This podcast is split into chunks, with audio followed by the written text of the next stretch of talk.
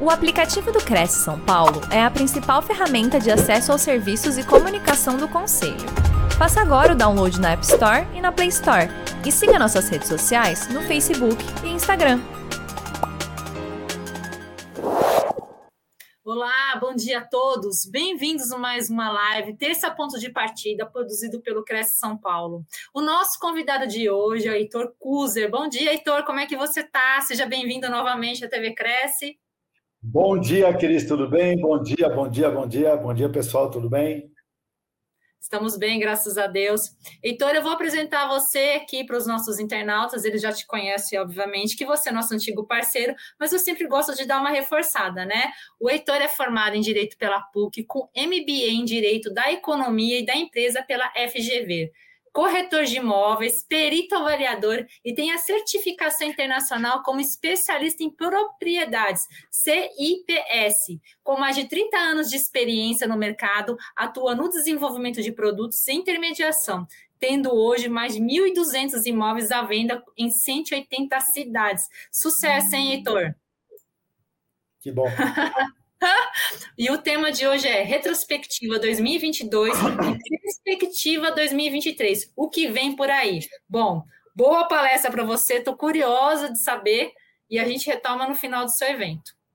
Tá bom, obrigado, Cris. Muito obrigado. Bom, pessoal, eu tradicionalmente em janeiro, fevereiro, eu faço uma avaliação do que aconteceu e uma perspectiva É, é, felizmente, e, e se a questão tem sido fazer essa e agradeço, então eu vou passar para vocês informações é, técnicas e, e, oficiais do mercado imobiliário. Eu sempre gosto de começar mostrando é, o que que quantos corretores nós somos no Brasil e onde é que a gente está. É, essas informações que eu vou passar para vocês estão disponíveis nesse endereço não tem pegadinha, não tem que pegar é, endereço de e-mail, não tem que deixar telefone, nada disso, está lá à disposição. Você vai ver aqui que tem aqui, ó, corretores imobiliários e aqui indicadores Brasil dos últimos 10, 11 anos. Então, assim, só para deixar para vocês é, dados de setembro oficiais do Conselho Federal de Corretores de Imóveis, nós somos hoje 501.794 corretores de imóveis ativos. Isso quer dizer, nós temos 780 mil, quase 780 mil inscritos, 278 cancelados. É gente que morreu, desistiu da profissão. Mas, dados de setembro, eu repito, 501.794 corretores de imóveis do Brasil, de acordo com a Diretoria Nacional de Fiscalização do CONFES. E imobiliárias ativas, nós temos 64.600 imobiliárias.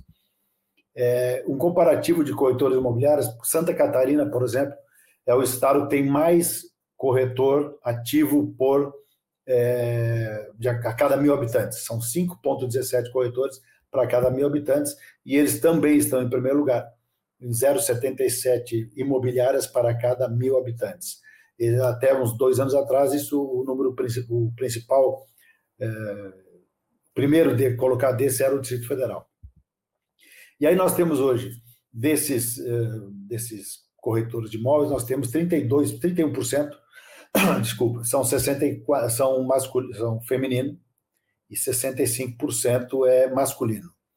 57% são sócios de empresa e aí nem todos donos de imobiliária, muita gente tem uma PJ para prestar serviço. É, e é interessante entender que acima de 9 mil reais, apenas 2,1% dos corretores no Brasil hoje. Isso deveria aumentar sensivelmente, mas não é uma realidade. Até 3 mil reais que são 77,6% no Brasil. E por faixa etária, percebo que tem muito pouca gente abaixo de 38 anos, quase 77% é corretor de imóveis com mais de 39 anos, seja homem ou mulher. E aqui, para vocês verem uma, uma questão interessante, a evolução da profissão dos corretores de imóveis, eu faço isso desde 2010, como vocês estão vendo aqui, em 2020 ela deu um salto, percebo que ela, ela tinha uma evolução natural, em 2020 ela deu um salto e até 2022. Por que, que deu esse salto? Por causa da pandemia. O pessoal teve que ficar em casa, parado, etc., e muita gente migrou para o mercado imobiliário. A média diminuiu, essa média aqui que está aqui é a média em relação aos inscritos. E as imobiliárias, em 2019, percebo que teve uma queda aqui de imobiliárias percentual, mas também cresceu o número de imobiliárias em 2020. E aí aqui um comportamento interessante se analisar em relação à taxa Selic. É, vocês vão perceber aqui que em 2013 e depois em 2017 até 2019, a, o número de financiamento de unidades adquiridas foi crescente ou foi igual à taxa Selic. Perceba que em 2020 a taxa Selic ela, ela, ela diminuiu, então o valor, a venda de unidades, as unidades financiadas aumentou. Ou seja, é baixar juro e o imóvel vende.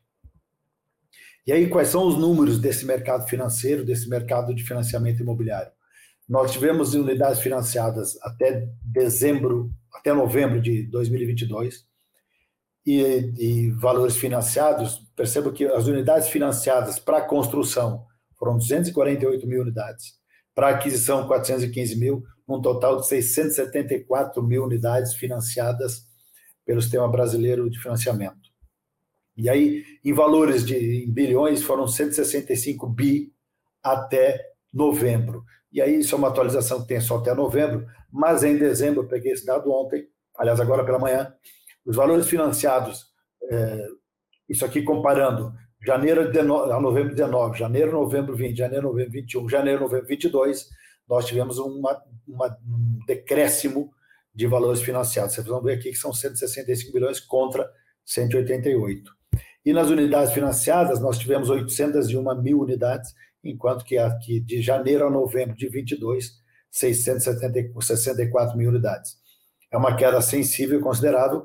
Eu disse no começo do ano de 22, numa live como esta, que teremos algumas dificuldades em relação ao aumento dos juros e principalmente sobre a, a, a momento de eleição e Copa do Mundo. Isto sempre trava, e não é questão só de insegurança, etc., mas principalmente a tomada de decisão, o processo de tomar decisão das pessoas, ele é mais lento, porque tem feriado, porque tem debate, porque tem confusão, porque tem dia de jogo. Aí um dia do jogo o cara não analisa, no, no dia do jogo nem pensar, o dia seguinte ele vai pensar se vai começar a tratar da aquisição do seu imóvel.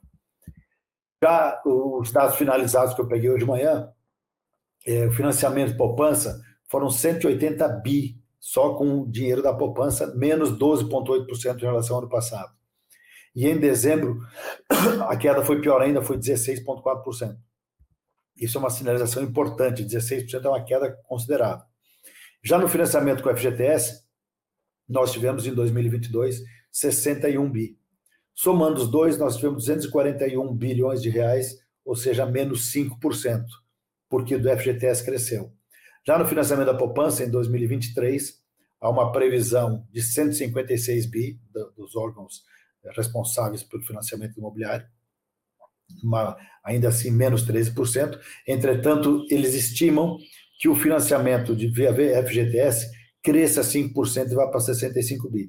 No frigir dos ovos, o financiamento vai sofrer uma queda.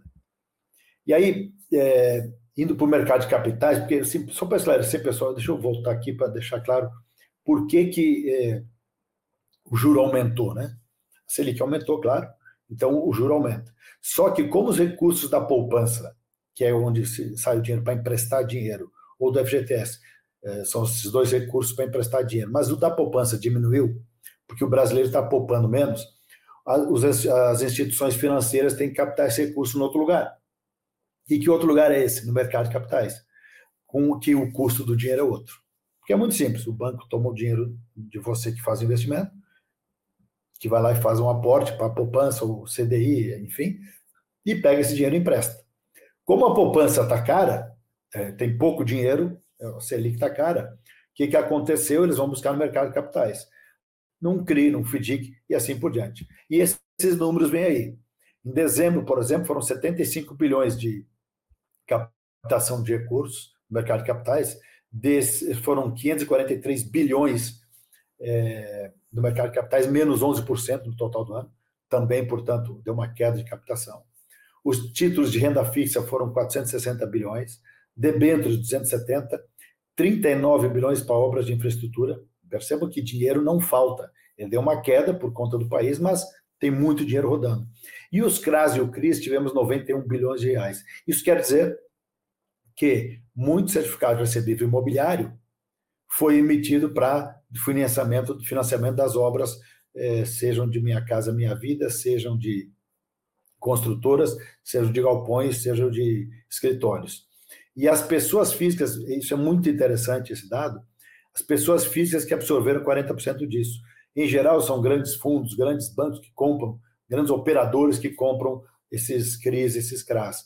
Mas 40%, isso é um recorde, foi adquirido, foi captado, absorvido pelas pessoas físicas. E os FDICs captaram ano passado 46 bilhões contra 24 bilhões dos fundos de investimento imobiliário. Por quê? Porque acredita-se que com o aumento da inadimplência, com, com o problema da, nós vamos enfrentar uma crise, com certeza, uma leve, pelo menos uma leve recessão. Por conta disso, vai aumentar o número de pessoas e de empresas endividadas.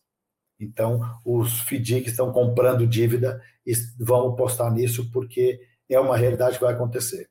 Se nós olharmos o que aconteceu na construção civil no ano passado, eu vou começar na, na, na questão de obra, de, de emprego. É, percebam aqui, ó, em 16, 15, 16, 14, 15, 16, uma queda brutal de emprego. Né? Depois, aqui em 18, deu uma crescidinha, 19, 20, uma crescidinha, 21, percebam que mudou quase duas vezes e meia. Foi para 245 mil novos empregos, e de janeiro a dezembro de 22, nós tivemos 194 mil empregos. Isso quer dizer que houve um crescimento, graças a Deus, na construção civil, na geração de emprego. Quanto mais emprego, mais gente tem dinheiro, mais gente gasta, mais gente consome, mais todo mundo vende. Agora, quais são os principais problemas enfrentados pela construção civil? É, como eu disse no começo, todos esses dados são dados oficiais coletados por, pelas associações do mercado, por empresas responsáveis por isso. Esse é um dado da CEBIC, que fez uma sondagem junto ao empresariado e esses dados estarão todos disponíveis. Quem quiser eh, pode mandar para mim um WhatsApp, um e-mail, que eu mando para vocês todos essas, esses eh, arquivos originais, esses estudos, sem nenhum problema. A maior preocupação de todo mundo, está aí no, no, na tela, está aí meu WhatsApp, meu e-mail, podem solicitar que eu mando tudo para vocês, não tem nenhum problema. Esses dados são públicos, inclusive. Uh, voltando aqui, o maior problema enfrentado pelas construtoras não tem nenhuma novidade, é o mesmo problema que nós, cidadãos, enfrentamos, é o aumento da taxa de juros. Percebam que é 30,6%, eles estão preocupados com isso, e depois com a carga tributária, que é 28%. É, a falta ou custo da matéria-prima baixou a preocupação deles para 23,4%, que, no, que aqui, ó, em 21 era alta e ela começou a crescer em 20, por quê? Porque disparou o preço da construção civil. Vocês lembram que o aço aumentou quase 100%, então aqui a maior preocupação deles era em relação ao alto custo da matéria-prima. E aqui ele vem historicamente se mexendo pouco, o alto custo do trabalhador qualificado.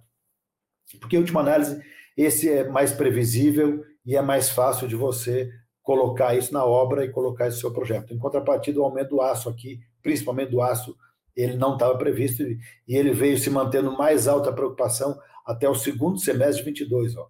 Só depois do segundo semestre de 22 que, ele, que essa preocupação com os altos custos da matéria-prima diminuiu. Por quê? Porque a matéria-prima diminuiu o custo, por óbvio. E aí, é, a, a, o nível de atividade, ele vinha crescendo até de julho, junho a, a outubro, ele vinha crescendo o nível de atividade no mercado de construção civil. Entretanto, em dezembro deu uma queda. Isso é um sinal de alerta. Em geral, isso acontece, mas é um sinal de alerta porque caiu muito. Ele de 0 a 100, ele caiu quase 50% isso eu estou falando do índice de atividade, ou seja, movimento de construção. De outro lado, o número de, de funcionários também cai na mesma proporção, porque o número de empregos, porque efetivamente eles só vão contratar se tiver obra. Né? Diminui a obra, obviamente diminui o, o volume de empregados. Né? E aí, é, tem um outro dado interessante, o preço médio das matérias-primas. Como eu disse, em 19 ele começou a subir, ó, mas ainda em 22, no quarto semestre, ele no quarto trimestre, ele começou a subir de novo. Isso é um alerta para o ano que vem, ou melhor, para esse ano, considerando que nós vamos ter um aumento de matéria-prima por conta das, das coisas que estão acontecendo. E já a facilidade de crédito, todo mundo vê aqui, ó, de 2015 teve uma queda, 14 até 15, uma queda brutal, todo mundo acompanhou isso. De 16 ela veio crescendo, 19 deu uma queda, e vocês lembram que quando tivemos distratos lá em 2013, 14, aumentou muito o distrato, por N razões, mas uma delas é que não é que tinha crédito farto, era crédito frouxo, ou seja, se dava crédito de qualquer maneira. Consequentemente, e além dos problemas econômicos do país, nós tivemos um problema sério. Então, uma diferença entre crédito farto e crédito frouxo. Né? Dinheiro sempre tem. A questão é o critério de análise para você liberar esse dinheiro para o tomador. Aí, o, o, a série histórica da falta de confiança, por exemplo, que foi uma pesquisa feita pela CEBIC, qual é a confiança do empresário no mercado brasileiro? Esse ano nós temos aqui 49%, ou seja, tem menos gente acreditando do que mais gente acreditando. Aqui nós tivemos de 15 16 de novo uma queda brutal, janeiro de 20 uma queda absurda, óbvio, por conta da Covid, mas voltamos aos níveis interessantes, entretanto 22 despencou muito por conta também das eleições da insegurança política que nós passamos. A expectativa para 2023, ela se mantém nessa média 49,6. Isso quer dizer que metade acredita, metade não acredita, ou ainda ou tem confiança no país. Mas assim, pessoal, isso é uma sondagem para empresários, mas não quer dizer que vão parar de trabalhar, vão parar de investir. Portanto, para a gente que está aqui para intermediar imóvel, ganhar dinheiro com isso, nós devemos nos preocupar com que tipo de produto a gente vai trabalhar. É, porque percebam aqui que desde 21 vinha crescendo a intenção de investimento dos empresários, deu uma machucada aqui em 22, mas em 22 aqui no final de 22 foi ao ápice da intenção de investimento e deu uma queda pelas mesmas razões. Questão de para onde é que vai o governo. E se vocês lembrarem, isso não é nenhuma análise política e não tem juízo de valor, é só um dado.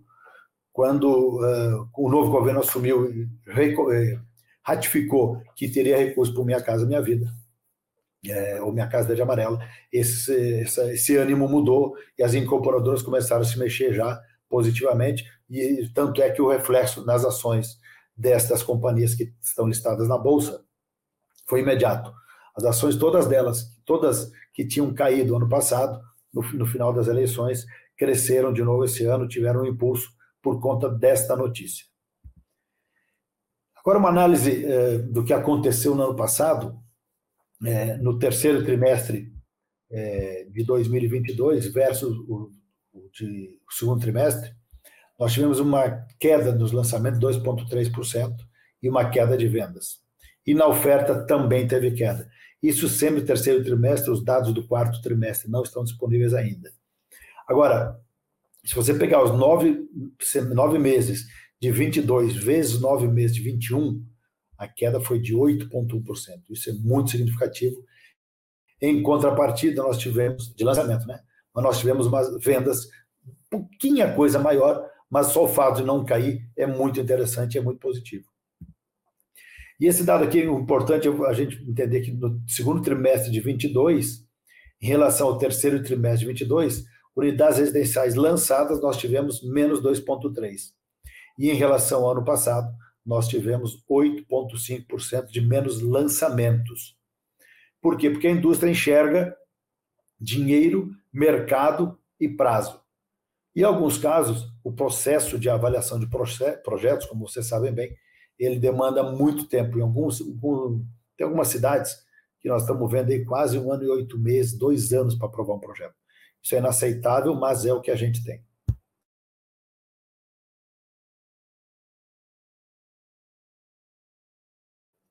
Aqui é, nós temos o total acumulado de residenciais lançados por região. Foram 305 mil unidades lançadas de setembro de 19 a setembro de 22 e aqui estão os números. Eu repito, pessoal, é muito dado, muita informação. Isso aqui, todos esses relatórios oficiais estão à disposição para quem quiser, tá? Não tem nenhum problema, só me solicitar. Que não vão passar todos esses dados, porque senão não dá tempo para a gente explorar o que, que vai acontecer. Aqui nós temos. É... um pouquinho. Aqui. Aqui nós temos unidades residenciais lançadas, elas vêm num crescente desde setembro de 17, cai em 20, por, por óbvio, e em 21 ela começa a dar, um, dar uma crescida e vai para 328 mil unidades. Aqui em 22, ela termina em setembro de 22 com 305 mil unidades lançadas residenciais, ou seja, menos 1%. Também uma queda pequena, mas é uma sinalização interessante. Já nas questões de unidades lançadas e valor geral lançado, a queda foi de 3,7% e 14,3% de acréscimo. Ela cai aqui no terceiro trimestre, mas ela sobe aqui em relação aos nove meses, que é um dado muito interessante, porque é um crescimento é, valor geral lançado muito interessante. É um comparativo entre as unidades e o valor geral. Né? O valor cresceu 14,3%. Já que nos, nos unidades residenciais vendidas, nós tivemos uma queda de 3,9% e aqui um aumento de 0,1%. Melhor um aumento pequeno do que uma queda. Já nas unidades residenciais vendidas por região, foram 303, 304 mil unidades vendidas. Obviamente, o Sudeste sempre é o mais, o mais elevado, mas esse ano o Nordeste chegou muito perto do Sul, mas mesmo com uma queda de 0,7%, de 7%. As unidades residenciais vendidas aí no acumulado de 12 meses no terceiro trimestre, nós temos aqui uma queda pequena de 0,6%, também uma queda quase insignificante, mas é uma sinalização de queda. Já a oferta disponível por região, nós temos aqui no terceiro trimestre versus de 22 versus o de 20, o terceiro trimestre versus o segundo trimestre de 22, menos 1%, quase 2%. E a, e a terceiro trimestre, na média dos últimos 12 meses, aí sim a queda é um pouco maior em oferta. Isso é uma questão de mercado regulador, né? a gente não bota todo para vender porque o preço mexe. E o total na evolução dessa venda final foi de 260 mil unidades, sendo que o Sudeste de novo na frente e o, sul, e o Nordeste, mesmo com a queda, bem próximo do Sul, o que não acontecia, não acontecia há bastante tempo. Já a oferta disponível, e aí é o ponto, nós temos hoje de lançamentos 305 mil unidades, vendas 303 e a oferta final 257.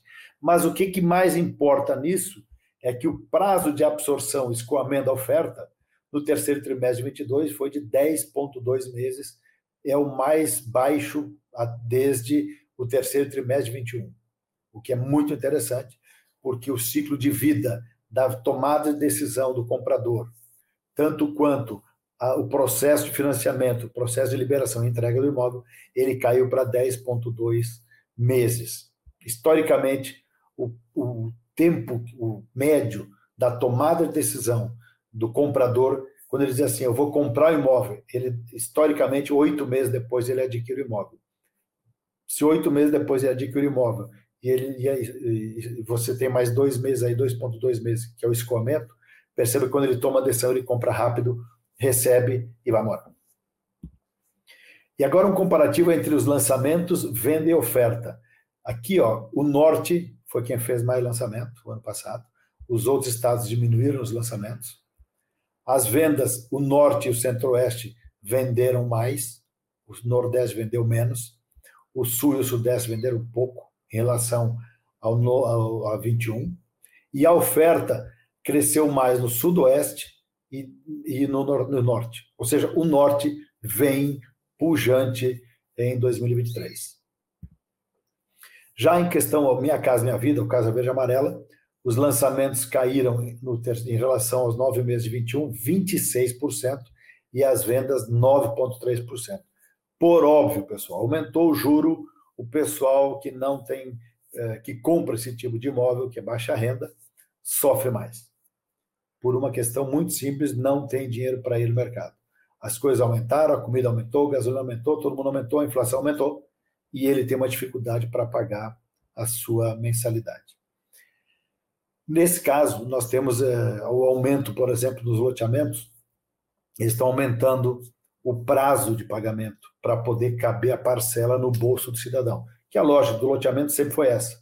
Né? Tem que caber no bolso a parcela. E a análise de crédito do loteamento ela é muito mais flexível do que uma análise de crédito de uma casa, de um apartamento. É, tem um, um, cliente que diz assim, então se passar um vendedor de catador de latinha na minha porta, quiser comprar, eu vendo para ele. Primeiro, porque esse cara, em geral, vai pagar, e segundo, se ele não pagar, a gente toma o lote, revende e vamos embora. Nós não temos grandes análises de crédito. E aí, o comparativo aqui, nós tivemos caiu menos 2% no terceiro trimestre de 22. Os lançamentos foram 66 mil unidades e os outros padrões lançaram 43 mil unidades. Olha a diferença. Aqui, comparativo por região, o Nordeste se destaca no lançamento, depois vem o Sudeste, o Sul perdendo bastante terreno nesse sentido. Mas aqui a comparação que eu mostrei no slide anterior, de 26,2% a menos. Já nas unidades vendidas, nós tivemos 9,3% a menos vendido, e aqui o, nor o norte, eh, de novo, que se destaca, e nós tivemos 71.250 unidades vendidas e os outros padrões 43. Então, assim, uma queda de 10% é muito forte, muito forte. O mercado se mexe, é, lembrando que nós estamos fazendo uma retrospectiva. Então, e agora, o que, que a gente vai fazer e tal? O, a perspectiva para esse ano ela é um pouco diferente, e, mas uma, uma, uma expectativa de que o ano não vai ser fácil também por conta dos juros da Selic. Aqui nós temos uma queda de 4% aqui no, minha, no Casa Verde Amarela, é, em comparativo nos 21, 23,4%. Isso é muita queda, pessoal, muita queda. E nós tivemos 257 mil unidades de oferta, vendidas 179, ou seja, 70% de vendas. Esse 23% a menos é muito forte, é muito pesado, e o pessoal está analisando no ano passado é, com a perspectiva, perspectiva deste ano, e nós já vamos chegar lá. Aí, é, em relação aos lançamentos do Verde, Minha Casa Verde Amarela, o Norte lançou 27% e ninguém mais lançou. Ou ainda, desculpa, tivemos uma queda brutal nos lançamentos, especialmente no Centro-Oeste. As vendas caíram mais no Sul e a oferta caiu mais no Centro-Oeste, depois no Sul. O Norte caiu um pouquinho e o Sudoeste caiu quase nada. Quanto à logística, pessoal, que isso é um mercado muito forte, muito interessante, é, muito difícil de trabalhar. Nós tivemos a seguinte situação: a locação de, de galpões bateu o recorde de 2022 e alavancada desde 2020 pelo e-commerce. 2020 foi um, foi um momento histórico porque é, muita gente começou a usar o e-commerce e aí o mercado realmente explodiu. Nós tivemos muita gente entrando nesse mercado e esse ano nós devemos ter uma absorção bruta de 2 milhões ponto eh, de metros quadrados, só de condomínio logístico. Isso nunca aconteceu antes de 2013, eh, desde 2013. E aí nós tivemos uma taxa de vacância de 11,1%, essa informação é da Buildings, a revista Buildings, que corrobora também com a, com a mesma, os mesmos dados da Colliers, que fazem esse estudo, e da Cushman. É, repito, eu tenho esses dados todos, estão disponíveis para todo mundo. Nós tivemos uma absorção líquida de 818 mil metros quadrados e nós temos, pessoal, pasme, nós temos 4 milhões de metros quadrados em construção para condomínio logístico. Um preço médio, e aí vem uma questão importante. O preço médio de locação, R$ 22,9 o metro quadrado. Qual é a lógica do metro quadrado da locação do condomínio logístico? Pessoal, eles sempre começam pela conta do dono do dinheiro, do dono do negócio. Então, o varejo, em geral, diz assim: eu pago, sei lá, 25 reais o metro quadrado desse galpão nessa cidade. Aí as construtoras, as, as, as construtoras que trabalham com build suit, o que, que eles fazem? Eles vão atrás de um terreno e fazem o orçamento da obra. A conta tem que chegar nos 25 ou nos 22,9. E aí onde é que eles apertam? Sempre no terreno. Portanto, quem determina o valor do terreno não é a incorporadora, não é o dinheiro, não é nada disso. É a conta que tem que chegar de 22,9 na média no Brasil. o valor do metro quadrado. Se você chegar e dizer assim, ah, mas o meu terreno vale 10 milhões, e se na conta da, da, da operação financeira, porque isso em última análise é uma operação financeira, elas, eles disserem que eles conseguem pagar 8, você vai ter que vender seu imóvel a 8 se quiser vender para eles. Ah, mas o meu imóvel quem bota preço sou eu. Pois é, mas nesse caso, lamentavelmente, não é você sozinho. O seu terreno tem que ser muito, muito especial, único, irreparável, sensacional, para eles poderem pagar mais do que cabe nessa conta, porque alguém vai ter que diminuir o valor. E, em geral, não é no dinheiro. Ou sai da obra, ou sai do terreno. É, para vocês terem uma ideia, os indicadores do terceiro trimestre dizem o seguinte: nós temos um inventário de 22, mil, 22 milhões 490 milhões de metros quadrados. Nós temos um novo inventário de 1 milhão de metros quadrados, uma taxa de vacância de 11,1% e o preço médio 22,89. Agora, esta aqui ó, é a taxa de vacância. Ela veio caindo em 20, veio caindo, veio caindo, veio caindo, veio caindo e está em 11%. Por que, que veio caindo em 20? Porque, por conta da pandemia, nós tivemos ao contrário, 2018 tinha 21,8%, ela caiu para 11%. Isso aqui desde 18. Porque aqui, aqui começou uma crise no mercado interessante, mas aqui, ó, em 20, como eu já disse, começou o e-commerce. E aí, começou não, na verdade, deu um salto do e-commerce no Brasil e efetivamente tivemos é, a taxa de vacância diminuindo. Ela chegou a 9,6 aqui ó, no segundo trimestre de 22, aumentou um pouquinho, porque aumentou a oferta. Uh, e aqui, o preço médio ele era 19 em 2018, ele subiu para 22,9 na média, é, também é um aumento interessante. Agora, de 18 a 20, no quarto trimestre de 20, ela se manteve 21, se manteve em 19, 21 no segundo trimestre 19, e só passou a barreira do 19 no terceiro trimestre de 21. E aí vem um crescente que foi 10% de aumento só em 22, de 20 para 22. Porém, é importante frisar que esse número é uma média. E aqui estão os números hoje praticados no Brasil inteiro. Com destaque para a Bahia, que está conseguindo cobrar 30,6 na média o metro quadrado por mês, e um destaque para o Ceará, que é o mais barato, preço mais baixo do Brasil, R$ 17,8 o metro quadrado. A Bahia, o preço do terreno está aumentando, como está aumentando no Amazonas, aqui o Amazonas está com R$ 25,00 o metro quadrado, o Distrito Federal está com 26, percebo que esses três aqui são os mais altos no Brasil. O preço do terreno no Distrito Federal está muito alto, na Bahia está muito alto, e em Manaus também a, o acréscimo de valor nas propriedades de lá foi muito significativo, razão pela qual esse é o preço de, de, de locação lá. Antes de eu começar a live, um cliente meu me ligou, então eu vou me mudar para lá, porque eu tenho galpões aqui no Distrito Federal, eu, eu, moro em Brasília, e eu tenho aqui no Distrito Federal, eu vou vender os meus galpões e vou mudar para a Bahia.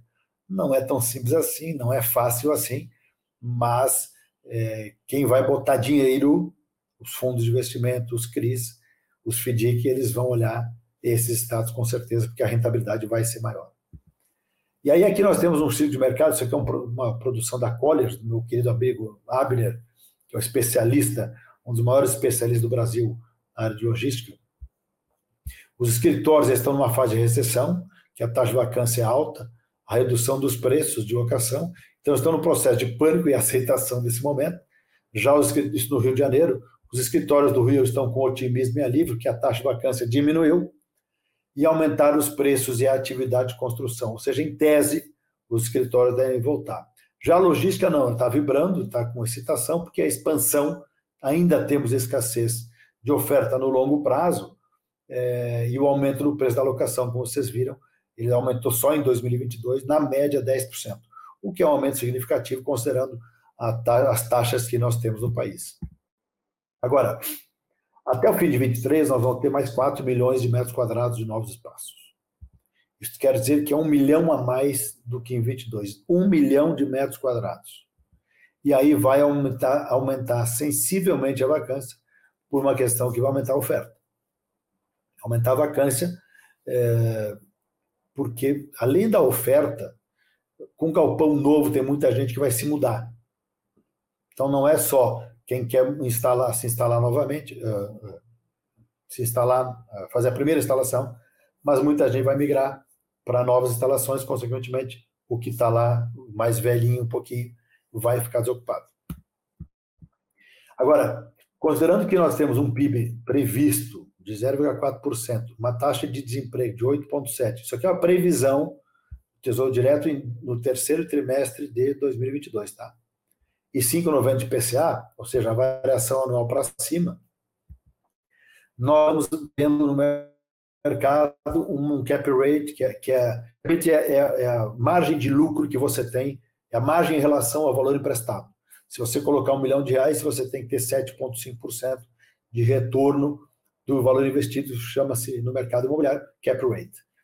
Nós temos aqui um total de 992 milhões, que caiu a variação anual, 18 ativos transacionados e 178 é, mil metros quadrados. Isso quer dizer o seguinte: nós tivemos no ano passado 18 transações nesse setor, dando os 992 milhões aqui, num total de seis industrial, cinco mercados, cinco escritórios e sete de varejo.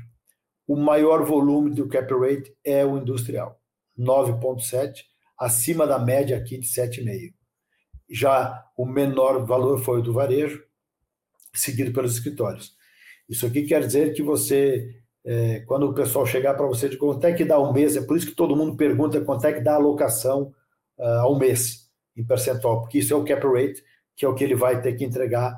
O, o, o investidor que bota dinheiro, ele capta o dinheiro de quem? De alguém que compra as cotas de fundos, conta, compra CRI e assim por diante. Consequentemente, ele tem que remunerar esse cara que comprou.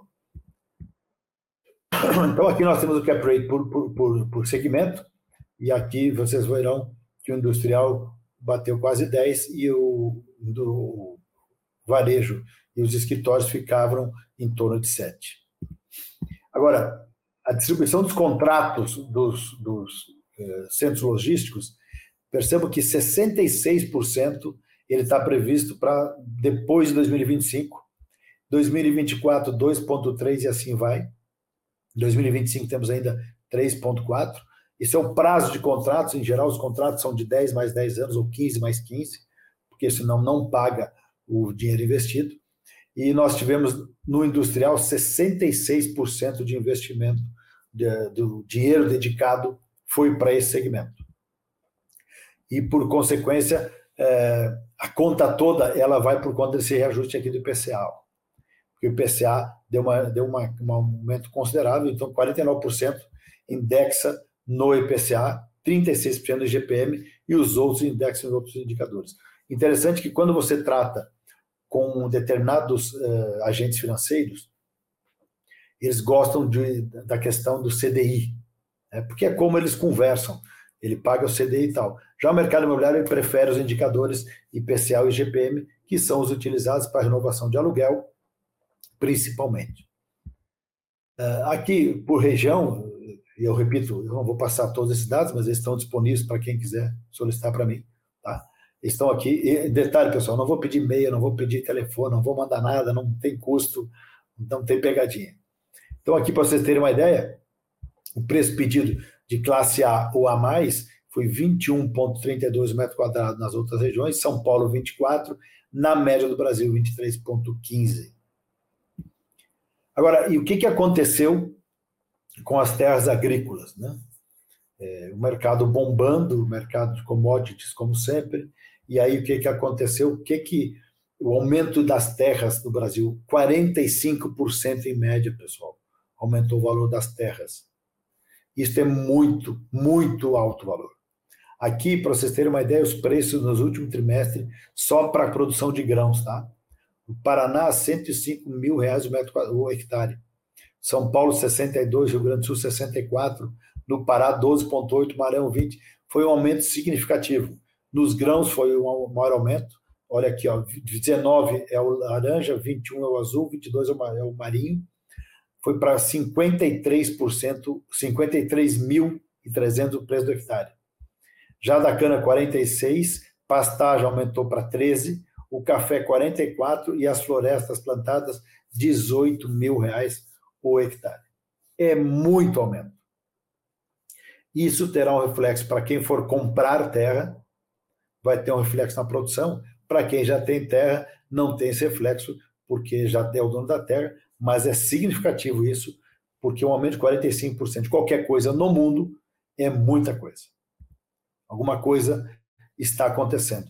E aí nós temos um mercado muito interessante, desculpa, só indo para a linha já dos compradores, que são os, os maravilhosos e fantásticos consórcios. Os consórcios de imóveis têm hoje, senhores, em dezembro de 2022, 1 milhão 430 mil pessoas. 1 milhão e 430 mil pessoas que estão com uma carta de consórcio ou pagando ou contemplada. Agora, o ticket médio disso, pessoal, em de, de, de dezembro de 22 a novembro, do, desculpa, novembro 22, cresceu 37%. O ticket médio foi para 182.200. Ah, mas com isso aí ninguém compra nada. Por incrível que pareça, compra, porque ele vai comprar um imóvel, não necessariamente por esse valor, mas ele vai encostar uma carta de crédito com o dinheiro que ele já tem, e ele pede dinheiro emprestado, ou ele tem uma poupança, ou ele vai usar o FGTS. Então, seguramente, esse valor passa de 300 mil reais. Já o acumulado, na média, deu 164 mil é, de ticket médio. Repito que nesta operação ele sempre vai agregar ao comprador algum outro dinheiro que ele tenha. Aqui os créditos comercializados foram 106 bilhões de reais, as cotas comercializadas 645 mil. E aqui que é o dado importante, 94.500 cotas foram contempladas. Isso quer dizer o seguinte, pessoal, nós temos 15 bilhões e 800 milhões de reais em cotas de crédito contempladas, que o cara está com a cota na mão, querendo comprar um imóvel, ou procurando comprar um imóvel, ou esperando o melhor momento. Se eu tivesse dar uma dica para alguém, eu diria procure seus amigos, seus clientes que têm consórcio, porque eles estão com dinheiro na mão.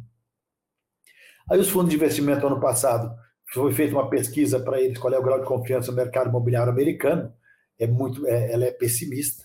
Já no Brasil ela foi otimista. Nós temos aqui onde é que eles vão investir mais. O CRI é disparado maior. Shoppings é um pouquinho maior, menor, mas é grande.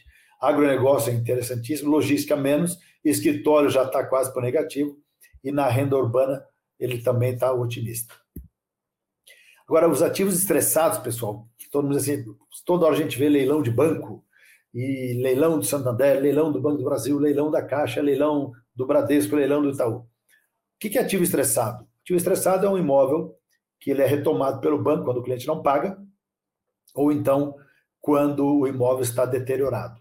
Nós temos dois tipos de, de, de imóvel nesse sentido.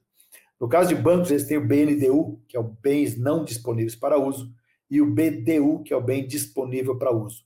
O bem não disponível para uso é aqueles que eles retomam das pessoas por falta de pagamento. Portanto, não é dele, não pode usar. Os disponíveis para uso são as agências, os prédios comerciais, etc. Eles têm 150 mil unidades, pessoal, em estoque. Os bancos têm mais estoque que todas as incorporadoras do Brasil juntas. Nós estamos falando de uma estimativa de 21 bilhões de reais de imóveis nos bancos. Por que que banco não vende mais, então não torra para liquidar tudo isso? Porque se eles fizerem isso, vai descompensar o mercado. Isso funciona até como estoque regulador. Vocês imaginem se todos os bancos todos torrarem os imóveis, o que vai acontecer com a incorporadora que tomou dinheiro deles para construir? Né? É, só vai aumentar a inadimplência de uma outra ponta. E vai dar uma, uma desregulada sensível no mercado. Agora, tem dois tipos de gestores, tá? As asset, que são as gestoras de, de, de, de ativos, que eles são especializados em comprar ativo estressado, eles compram preço baixo, reformam, regularizam e internalizam o ativo e revendem. O que quer dizer isso? Eles compram um, um, um prédio que o banco tomou, ou ele compra um prédio que um outro banco tomou, reforma o prédio e revendem, mas sempre com preço baixo, bastante agressivo o valor, e eles internalizam, ou seja, eles são proprietários com escritura bonitinha, toda a documentação em dia. O que não acontece com os FDIC. A maioria dos FDIC compra dívida de banco, financeiras ou varejo, cobra o devedor, quando localiza os bens, eles arrolam eles, esses bens no processo, pedem a penhora, de acordo com a avaliação, obviamente, e depois que tiver a homologação da penhora, esse penhora faz a adjudicação e a venda. Esses são dois bichos diferentes, não, não fazem a mesma coisa, mas é um mercado que vai crescer absurdamente em 23, porque estão todos apostando que com o aumento na inadimplência empresarial e da pessoa física, é, esses ativos aparecerão fortemente, eles vão comprar muito. Tem muito asset, muita asset é, capitalizado para fazer esse tipo de compra. Aí, é, um, um comportamento Uh, olhando tudo isso, a gente olha o comportamento nos últimos 12 meses dos compradores. É, 7%, aqui, ó, 7% disse que vai comprar nos últimos comprou nos últimos 12 meses, tá? Foi um aumento de 17%. Ou seja, vocês compraram imóveis nos últimos 12 meses? Sim. Que tipo de imóvel foi comprado? Residencial foi 89% e residencial segunda moradia, 4%, isso é um aumento significativo, portanto nós temos 93% de quem foi pesquisado. Isso é uma pesquisa da Brain com a Abrainc, é uma pesquisa muito bem feita. Aqui o tipo de imóvel versus residencial comprado e desejado. É, o comprado foi um apartamento, 47%, aqui sobrado com rua, sobrado em rua, desculpa, 64%, e em condomínio percebo que o pessoal prefere a compra em sobrados na rua. A intenção de compra para 2023 ela caiu sensivelmente, 33%, chegou a 33% de queda, é, agora menos 6%. Aqui a intenção de compra Brasil, você pretende é, comprar outro imóvel em 2023? Não, 69%. Aqui a intenção de compra, a variação dela Aí vejam que o sim, apenas internet, ele vinha em mais de 21 com 19%, caiu, foi vindo, foi vindo, ele está em 7%. Agora, o significativo é 20%, tem intenção de compra, só que não começou a procurar efetivamente. Considerando que o prazo médio de compra leva é, oito o prazo médio de compra é oito meses, nós estamos falando de 20% de pessoas que desse ano vai mexer com o mercado imobiliário. Para o que, que ele deseja comprar? 76% é a primeira residência e 11% é muito alto o número de gente que quer comprar a segunda residência. Isso é um número muito importante para a gente prestar atenção. E o motivo principal para sair da compra é 33%, e 7% é que casou, vai casar. Ainda tem gente que casa, viu, pessoal? E, e esse número aqui que é interessante, 10% quer sair de casa e morar sozinho. Esse número, se fosse pesquisado há 20 anos atrás, ele seria quase a mesma coisa sair do aluguel, com certeza. Mas com a geração milênio, muita gente não está querendo sair de casa uh, sem nenhuma razão muito importante. Agora, o que, que impacta na vida do cara para ele comprar um imóvel? Né? Crédito facilitado 50% e o aumento da renda, ou seja, é dinheiro. O desconto é só 38%, mas a metade é dinheiro. Então, isto é um problema, porque com o juro alto, Selic alta, nós vamos ter um problema, porque o crédito não vai ser facilitado. Motivo da compra: 75% é para uso próprio, mas esse número é muito significativo. 25% querem para investimento ou para locação ou para venda. 22% para investimento e locação. Então, pessoal, tem que procurar gente que, que vocês conhecem, que, que vocês conheçam, que tem dinheiro, que tem recurso, porque tem muita gente procurando imóvel para comprar. E a locação é um negócio que vai bombar neste ano.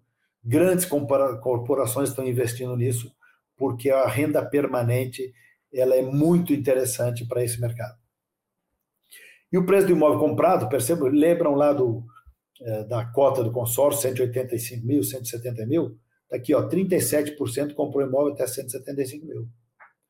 E 40% o número é maior, claro que sim, mas até 300 mil, que foram os dois números que eu dei lá atrás. É uma pesquisa feita pela Brain com a Abra Inc., tá? Acima de 500 mil, só 10% de, de compradores. Agora, o que que faz, qual é a barreira para compra? É a situação financeira, incerteza em relação à renda, situação macroeconômica. Esses três dados aqui, junto com a mudança de governo, são coisas que impactam na vida do cidadão, porque é questão de dinheiro, quanto dinheiro eu vou ter. O que, que eles querem? Eles querem mais espaço, mais segurança, mais área de lazer. Tecnologia é engraçado, nem todos se, se preocupam muito com isso. e a arquitetura também não é muito, é, ela é 58 é significativo, mas ela é longe dos 85% de espaço, e das áreas verdes, por exemplo, com 79%. Agora, o que vai acontecer com a economia? A economia, a previsão do Boletim Focus é de que isso aqui funciona assim, ó, 2023, 24, 25, 26, previsões. A previsão do IPCA hoje, ele subiu para 5,78, para 2024, hoje estão prevendo que 24 seja 3,93, mas o mais importante está aqui, ó, Selic. Esse ano eles preveem que vai chegar a 12,50 no final do ano, 24, 9,75 e lá em 26, 8,5. Isso é uma preocupação porque o dinheiro vai ficar caro. E aí, para encaminhar o encerramento para vocês, estou à disposição para algumas perguntas. O modelo de trabalho eh, mudou desde a, desde a pandemia. Então, nós tivemos trabalho híbrido, é uma tendência de 23, ela começou em 22, mas é uma tendência. Ele vai trazer novo papel para os escritórios, vai mudar tudo, o jeito. O escritório agora não é aquele negócio, vai lá, trabalha e volta, ele vai ter que ter umas experiências, é um local de se encontrar, se desenvolver, é, de fazer o famoso brainstorm, brainstorm, ou seja, é, é, é relacionamento muito mais do que trabalho. A sustentabilidade do, do lugar, ela é uma estratégia de negócio. Tecnologia, porque aí você tem que ter todos os tipos possíveis e imagináveis de comunicação. A movimentação intensa no setor de galpões vai acontecer esse ano, especialmente pelo, pela entrada de novos galpões, pela expansão do e-commerce, mas também pela mudança de galpões mais antigos. E a profissionalização das acomodações alternativas, leia-se Airbnb, é, Loft, esse pessoal todo que faz é, acomodações alternativas, mesmo as pessoas que alugam pousadas eles mesmos. Ou profissionaliza isso, ou eles vão acabar perdendo mercado. Eu mesmo, quando uso Airbnb, eu percebo que o proprietário tem melhorado muito de performance, de comunicação, de educação. Uh, no começo, eu disse, ah, você quer alugar, aluga, não quer, vou alugar para outro, é uma incomodação, uma exceção de saco. Hoje em dia, não. Ou seja, que cada vez mais tem gente investindo em locação e se profissionalizando nesse quesito. O espaço uh, ele vai ser uma extensão cultural e tradicional do funcionário, ele vai apoiar o bem-estar do funcionário e, e, a tecnologia com espaço ela tem que ser tudo com colaboração. Não tem mais aquele escritório hermético fechado uh, de antigamente. E a demanda, consequentemente, a demanda por espaço de escritório aumentou em relação ao último levantamento. Isso é uma pesquisa da Cushman. É, o híbrido, ou seja, eu vou trabalhar um pouco em casa, um pouco no escritório, vai ficar, porque o papel do escritório mudou. Isso quer dizer, o modelo de trabalho híbrido é uma tendência definitiva para 75% das empresas pesquisadas. 58% delas nunca usou o modelo híbrido e 23% ela será presencial e 2,5% manterá só o formato home office. Ou seja, o híbrido vai crescer. 41% já, 42% já disse que não vai reduzir o espaço físico, vai manter justamente por conta disso. E aí nós temos, a pesquisa foi feita para as pessoas, o que, que você prefere? 41,3% prefere três vezes por semana no escritório, 36% duas vezes por semana 13, quatro vezes e só 8% uma vez por semana no escritório. Então, é, as pessoas também gostam de ir ao escritório, também gostam de se movimentar, de ver gente, de sair de casa. Então, é uma tendência esse escritório híbrido. Portanto, se você for alugar um escritório é, para uma companhia, você tem que ficar atento, é, o proprietário tem que ficar atento do tipo de imóvel que ele vai alugar. Não é mais simplesmente uma laje, um escritório, uma sala que vai funcionar. Não, isto não vai funcionar. Por fim, pessoal, para uh, já disponibilizar para vocês um acesso às informações, é, repito que estão todas disponíveis, só me pedir, só me mandar para mim o pedido. É, nós temos aqui um cenário turbulento, mas uma luz no fim do túnel que não é um trem vindo. É, a falta de crédito por conta de aumento do juro vai ser um impacto significativo. Nós temos uma, uma leve recessão pela frente, então não será fácil. Agora, como eu disse, em março de 2020, nesse mesmo lugar aqui, que o mercado, o mercado mais resiliente, o mais rápido de escapar disso é o mercado imobiliário, isso vai acontecer de novo. A demanda uh, por casa própria é muito grande no país, muito grande. Tem pelo menos aí uns 10 milhões de pessoas precisando de moradia. Se tiver crédito, vende que nem água. Entretanto, se não tiver, é, ou ainda tem crédito, mas se o crédito não couber no bolso do tomador do crédito, comprador do imóvel, isto é um problema. Então, pessoal, é, o ano não será fácil, mas as oportunidades têm. Sempre o mercado imobiliário ele, ele faz assim, né? para escritório começa casa, para varejo começa a logística e assim ele vai. Então, o que a gente tem que fazer é procurar a oportunidade onde ela está, e um dos lugares que tem dinheiro na mão são as cartas de crédito consórcio, eu repito, 15 bilhões de reais disponíveis no mercado. Muito obrigado por enquanto. Cris, você volta? Heitor? Oi. Chegou aqui algumas perguntas para você. É, do Orlando, é, ele está perguntando assim: é, é lifestyle if é, Kleberto Copete. É, tem previsão de investidores fora do Brasil? Achei legal essa pergunta dele. Não, olha só, a questão dos investidores fora do Brasil sempre funciona da seguinte maneira. Nós estamos com o dólar sempre desfavorável, por óbvio, né? Então, em tese, o cara botar aqui um milhão de dólares, um milhão de reais, é, são 200 mil dólares. É pouco dinheiro. Mas o mercado imobiliário é, internacional está olhando muito para os Estados Unidos, que vai, ele está numa crise danada, porque também a inflação nos Estados Unidos, eu falei isso na live há três semanas atrás, sobre como investir no mercado imobiliário a inflação americana nunca teve tão alta, foi para 8%. O pessoal está olhando o mercado imobiliário americano mais do que o mercado imobiliário brasileiro. A questão é que captar recurso internacional para CRIs, para fundos de investimento, sim, mas investimento direto no mercado imobiliário brasileiro é muito raro.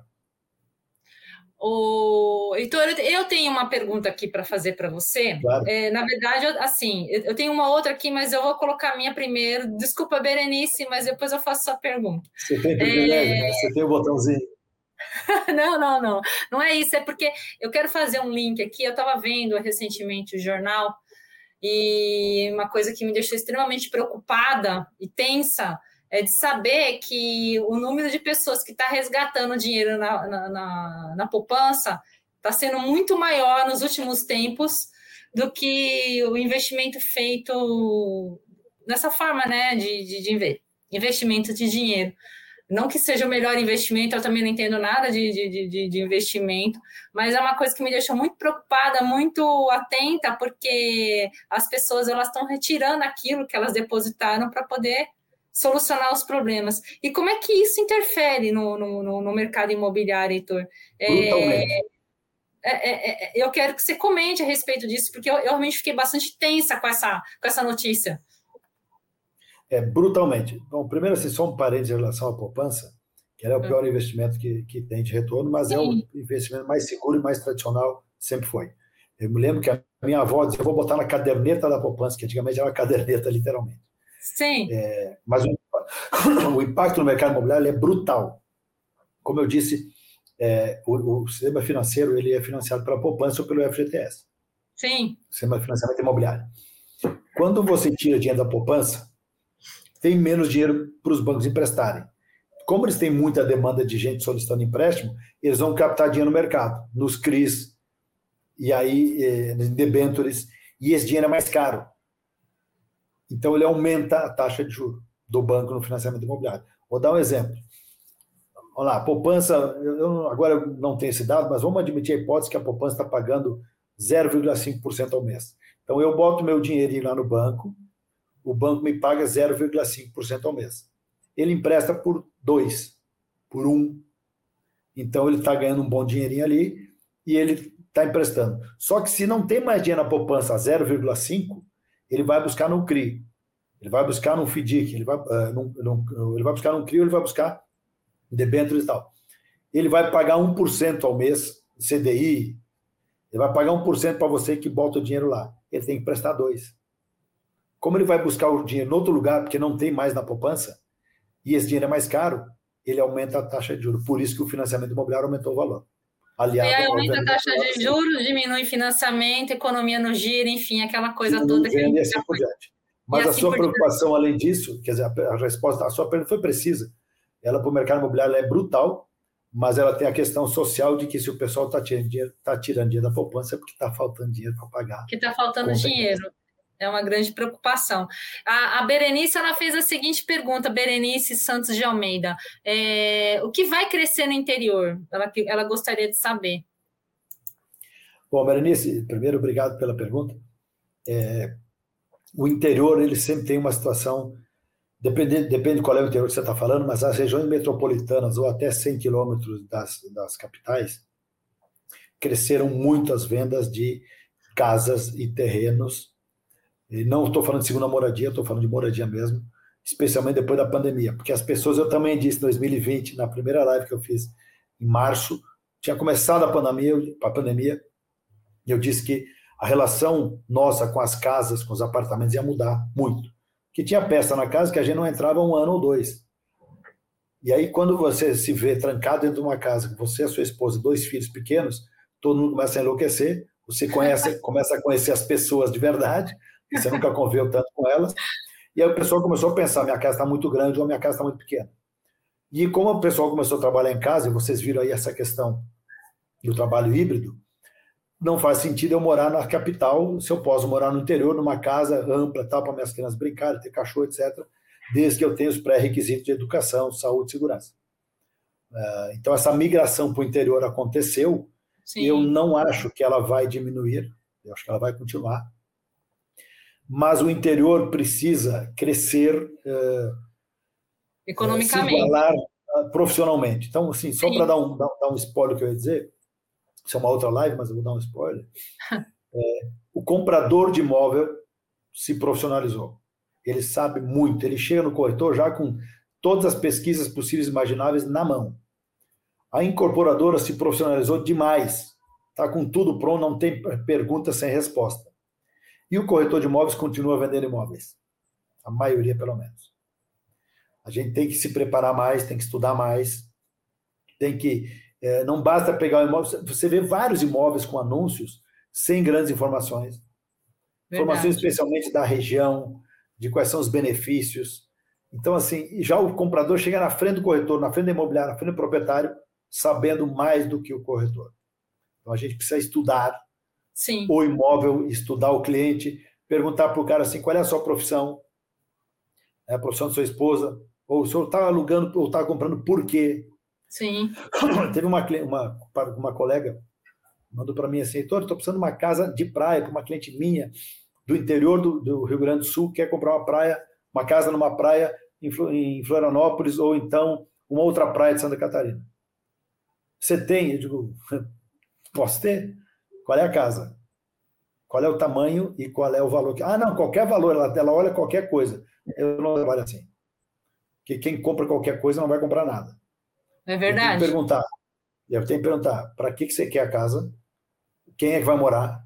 Por que, que você está querendo uma casa? É segunda residência você vai mudar? Se vai mudar uma coisa, qual é a sua idade? Se é uma idosa, pode ter problema de locomoção. Sim. Você vai pegar a casa, por exemplo, em praias que é no morro, tem muita escada e tal, não pode. Não você tem que estar perto de hospital. Então, tem uma série de requisitos a serem perguntados que as pessoas não têm feito essa pergunta.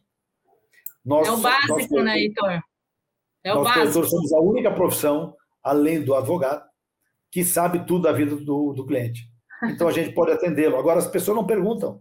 Sim. E aí você acaba mostrando para o comprador uma casa ou um apartamento que ele não quer comprar, ou que não cabe no bolso dele. Então, nisso, Berenice, eu acho que o interior é, precisa crescer um pouco mais. Não que esses problemas não, esses problemas não, não tenham na capital, claro que os tem. Mas o interior precisa dar uma crescida nisso, é, principalmente porque, como todo mundo conhece todo mundo, em tese é mais fácil de ter essas informações. Agora, o crescimento dos imóveis no, no Brasil, seja interior ou capital, ele será inevitável, principalmente em terrenos. O meu avô já dizia: terra Deus só fez uma vez carro, chocolate, televisão, computador, smartphone, você compra as pencas. Terra, Deus só fez uma vez.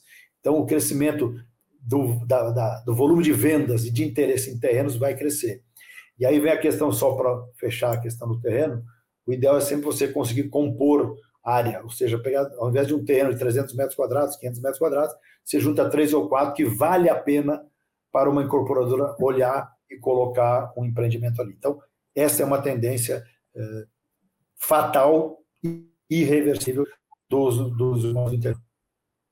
Sim, mas é também pela procura da qualidade de vida, né, Heitor? Porque a gente sabe que o interior ele tem, ele oferece de maneira geral, apesar da economia não ser tão ativa como é na capital, a gente sabe, né, que tudo está localizado.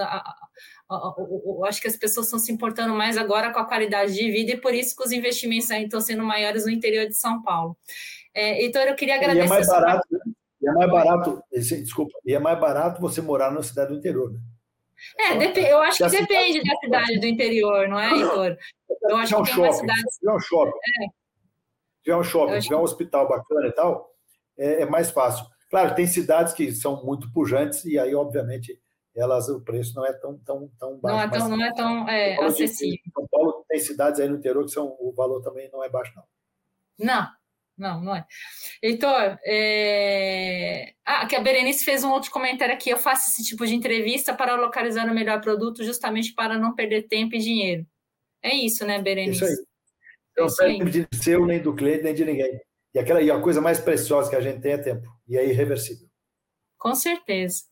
Então, eu gostei muito da sua palestra, eu adoro esse tipo de, de conversa, de bate-papo, tudo que envolve economia, sou uma pessoa que fica atenta a esse tipo de, de informação.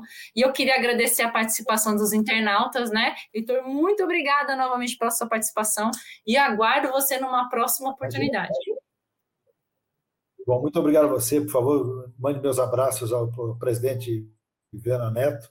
Pessoal, repito, desculpe ser repetitivo, repetindo mais Não, uma vez, mas quem quiser, as informações e os dados estão todos disponíveis.